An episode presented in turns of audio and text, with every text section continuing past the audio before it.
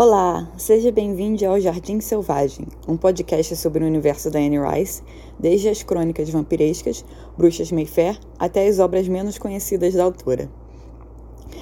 Aqui podemos discutir e analisar os livros, as séries, filmes, entrevistas, material não publicado da Anne e o que mais aparecer. Eu escolhi esse nome para o podcast porque é uma expressão que aparece repetidamente nas crônicas vampirescas, é, principalmente no Vampiro Lestat, né, a partir do Vampiro Lestat. E ela fala sobre a beleza, sobre a beleza ser desregrada e também sobre a mente dos homens. E eu vou ler os trechos mais famosos dessas, dessa expressão que tem.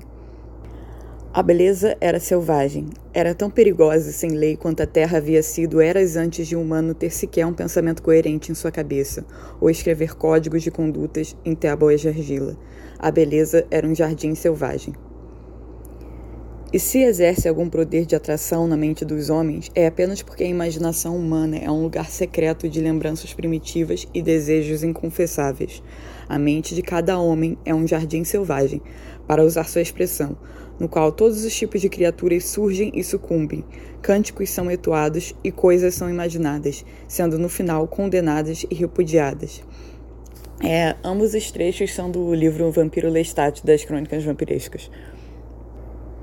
Bom, eu me chamo Hannah, ou Hané, e sou obcecada pela Anne Rice desde o primeiro livro que eu li dela. Eu já sou fã há algum tempo, e eu não lembro direito há quanto tempo, mas já faz mais de cinco anos. Eu li as crônicas vampirescas, Bruxas Mayfair e Ramses a Múmia. E também assisti os filmes e as séries. Os meus livros favoritos são Vampiro Armand e Vampiro Lestat. E os meus personagens favoritos são Armand, o Luiz e o Marius. Então, primeiro essa é a sinopse que tem na, na capinha, que vem envolvendo o livro, que eles chamam de capa anti-poeira que eu peguei do, do livro original da, do Witching Hour, da capa dura, e eu quis traduzir. E é assim: a autora das extraordinárias crônicas vampirescas, Entrevista com o Vampiro, Vampiro Lestat e a Rainha dos Condenados, nos dá agora um enorme hipnótico romance de bruxaria e do oculto através de quatro séculos demonstrando mais uma vez o seu talento para narrativa e cantadora e para a criação de lenda, Anne Rice torna real para nós uma grande dinastia de bruxas, uma família com inclinação à poesia e incesto, assassinato e filosofia, uma família que é assombrada através das eras por um ser poderoso, perigoso e sedutor. Na varanda de uma grande casa em Nova Orleans, agora desgastada, uma muda e frágil mulher se balança numa cadeira, e a hora das bruxas começa. Começa no tempo atual com um resgate no mar. Rowan Mayfair, uma bela mulher, uma brilhante praticante da neurocirurgia, ciente de que ela tem poderes especiais, mas sem saber de que ela vem de uma antiga linhagem de bruxas, encontra o corpo afogado de um homem fora da costa da Califórnia e o traz de volta à vida. Ele é Michael Curry, que nasceu em Nova Orleans e ficou órfão na família por causa de um incêndio na véspera de Natal que saiu da pobreza e que agora, em seu breve intervalo na morte, adquiriu um poder sensorial que o mistifica e assusta. Enquanto esses dois, intensamente atraídos um ao outro, se apaixonam em uma aliança passional, partem para resolver o mistério do passado dela e do talento indesejado dele, o romance se movimenta para trás e para frente no tempo, desde a Nova Orleans e São Francisco de hoje até a antiga Amsterdã em um chateau na França de Luís XIV. Um intrigante conto sobre um intrigante conto sobre o maligno desdobra, um mal desencadeado na Escócia do século XVII, onde a primeira bruxa, Suzanne de Mayfair, conjura o espírito que ela nomeia Lesher, uma criação que desencadeia sua própria destruição e tormenta cada um de seus descendentes por sua vez.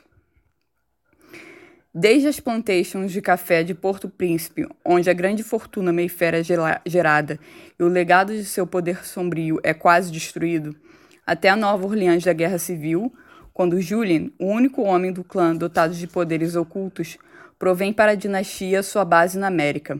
A sombria, luminosa história abrange dramas de sedução e morte, episódios de ternura e cura e sempre através do perigo e do escapar, tensão e alívio, turbilham ao redor de nós ecos da guerra interna. Inocência versus a corrupção do espírito, sanidade contra a loucura, vida contra a morte. Com um poder sonhador, a novela nos puxa através de tortuosos, crepusculares caminhos até o presente e até as ações cada vez mais inspiradas e arriscadas de Rowan no jogo impiedoso que prende ela a seu legado. E em Nova Orleans, na véspera de Natal, a mais estranha das sagas familiares é trazida ao seu surpreendente clímax. E aí, na outra parte da capinha, tem escrito: Anne Rice nasceu em Nova Orleans, onde ela agora vive com seu marido, o poeta Stan Rice, e o filho deles, Christopher. Então, assim, esse livro ainda foi escrito na época que ela era. Obviamente que ela era viva, que o Stan Rice também era vivo. Eram vivo, era vivo. Isso me deixou um pouco triste. Mas, enfim, é, essa sinopse, ela tem um pouco de, de várias reviews que vão aparecer agora. E que eu vou ler, que eu também eu tirei da, da versão digital do livro e eu traduzi também. Uh, da Publishers Week. Nós observamos e nós estamos sempre aqui. É o lema da Sala Mágica. Um santo grupo com poderes extrasensoriais que tem há séculos registrado as vidas das Mayfair, uma dinastia de bruxas que causou uma chuva de chamas na Escócia no século XVII. Fugiu para as plantations do Haiti e depois para o Novo Mundo, onde elas se estabeleceram na cidade assombrada de Nova Orleans. Rice, de Rainha dos Condenados, explora uma veia rica de tradição na bruxaria, conjurando em sua superacrescida e florida prosa a deteriorada mansão antebellum onde o incesto domina, Bonecas são feitas de ossos e cabelos humanos, e tempestades violentas varrem os céus cada vez que uma bruxa morre e o poder é passado adiante. Recentemente escolhida, Rowan Mayfair, uma brilhante neurocirurgiã da Califórnia, mantida na ignorância sobre seu, suas antepassadas pelos seus pais. Ela volta aos seus depois de trazer Michael Curry dos mortos. Ele também tem talentos extrasensoriais indesejados e como Rowan e as doze Mayfair antes dela contemplou Lesher, diabo, sedutor, espírito. Agora Lesher quer vir para esse mundo para sempre, e Rowan é a Mayfair que pode abrir a porta. Este tomo enorme repetidamente se torna mais lento, e então acelera quando Rice abandona os tons pretensiosos e acadêmicos da talamágica e vai direto na jugular, com deleitos mórbidos, passagens sexualmente carregadas e perversa, selvagem tragédia. Aí fala que teve 300 mil livros na primeira impressão e que foi a seleção principal do Clube do Livro do, do mês. Isso foi a review da Publishers Week. Uh, e outra review. Na varanda de uma grande casa em Nova Orleans, agora desgastada, uma muda e frágil mulher se balança numa cadeira e a hora das bruxas começa. Demonstrando mais uma vez seu talento para a narrativa encantadora e para a criação de lenda, Andy Rice torna real para nós uma grande dinastia de bruxas, uma família com inclinação à poesia e incesto, assassinato e filosofia, uma família que é assombrada através das eras por um ser poderoso, perigoso e sedutor. Um romance hipnotizante de bruxaria e do oculto através dos séculos. A Hora das Bruxas poderia somente ter sido escrito pela autora best-seller de Entrevista com Vampiro, Vampiro Lestat, Rainha dos Condenados e a História do Ladrão de Corpos. A Hora das Bruxas se desdobra como uma venenosa floração de lótus, fragrante com malevolência voluptuosa. Ela escreve com poder hipnótico. Esse romance irá deleitar os sentidos. Rice completamente se apraz enquanto ela desliza através da França do século XVII, das fétidas plantations de Porto Príncipe, da dor da guerra civil ao sul e da aparente normalidade dos dias de hoje em São Francisco e Nova Orleans. Essa foi a review de Rita Mae Brown, de Los Angeles Times, do The Los Angeles Times. Uma história cativante, divertida, rica, até mesmo mesmerizante. A mesma amável, descritiva, erótica escrita que ela trouxe aos seus vampiros. Essa é a review de Detroit Free Press. Annie Rice misturou uma infusão um tanto intoxicante sobre os talentos, bruxaria, fraquezas, frustrações e, não menos importante, genealogia de uma família de bruxas. Ela consegue criar uma atmosfera, tanto em São Francisco quanto em Nova Orleans, que parece tão sensual, perigosa e intrigante quanto qualquer uma de suas personagens. De The San Diego Tribune.